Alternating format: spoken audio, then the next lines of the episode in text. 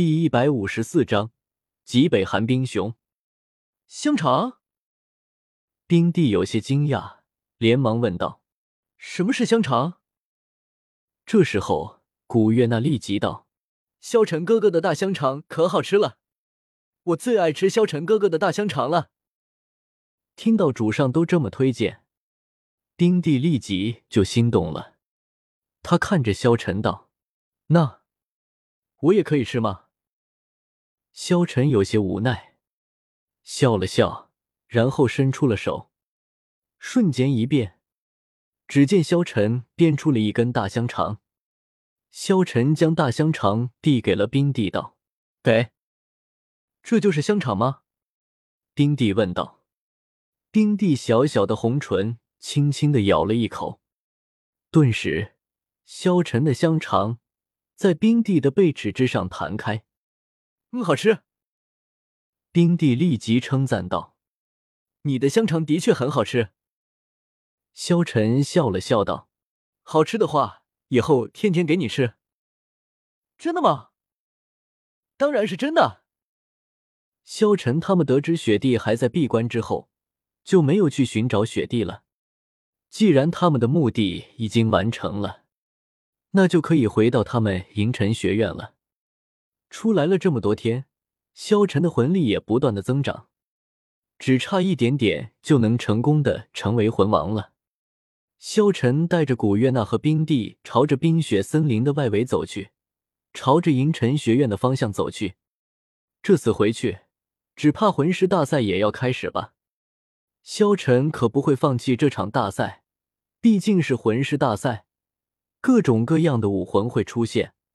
而正好适合萧晨的复制能力。此时，冰雪森林之中，一队人马来都了冰雪森林。杨大哥，这次我们准备这么长时间，一定可以获得那极北寒冰熊的魂环。一个人说道：“现在极病寒冰熊正是妊娠期，也是攻击力最弱的时期，趁现在去，哈哈，那极北寒冰熊必死无疑。”杨硕笑道。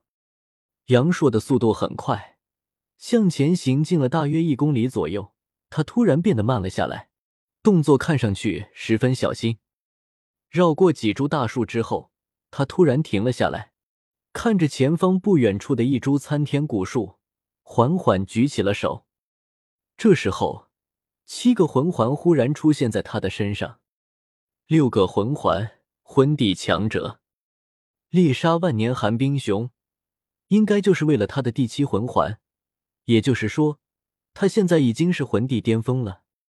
顿时，灰色的鳞片再次覆盖全身，浓郁的灰色光芒缓缓亮起，法杖顶端变成血红色的宝石中，突然飞出一道光影，那是一只看上去像是老鼠一般的魂兽模样，但完全是由红光凝聚而成的，飞快的朝着前方。那参天古树方向而去，在距离参天古树还有大概十米左右的地方，猛地向下一钻，钻入到了古树前的洞穴之中。血光一闪而没，大地骤然颤抖起来，一声充满愤怒的低沉咆哮声响起。参天古树前的树洞中，骤然探出一个大头来，雪白色的毛发，凶恶的眼神，还有那恐怖的气息。赫然正是一头强大无比的极北寒冰熊啊！单从头部大小来看，就比他当初吸收雪白孔爪时所遭遇的那头不知道强大了多少。这这难道是一只万年级别的极北寒冰熊？要知道，极北寒冰熊哪怕只是万年修为，也能够和普通十万年级别的魂兽相抗衡了。这要是一只万年极北寒冰熊的话，其危险程度绝对能够和封号斗罗相媲美。这阳朔三兄弟要对付的竟然是一只万年极北寒冰熊，难怪他们以自身力量无法将其杀死了。触动了那只极北寒冰熊后，阳朔闪电般暴退。就在他退后的下一瞬，一道惊天光影一闪而没，那只极北寒冰熊从地洞中伸出右臂。恐怖的雪白色瞬间横扫了他前方，长度超过五十米，扇形夹角一百五十度以上的范围，雪白色所过之处，所有的植被都被瞬间撕碎，锋锐的气息，就连空中都展出了五道漆黑痕迹，那分明是空气被撕裂的迹象。太强了，这就是极北寒冰熊啊！攻防无与伦比强大的超级魂兽。如果不是杨硕退得快，沐浴在雪白恐爪恐怖一击之中，他能否活下来还真的很难说。令人意外的一幕出现了：性格明明应该是睚眦必报的极北寒冰熊，居然没有从树洞那里追出来，只是发出了一声震耳欲聋的怒吼。紧接着，杨硕口中就发出了一声尖笑。听到尖笑声。杨能和杨坤二人脸上都流露出了喜色。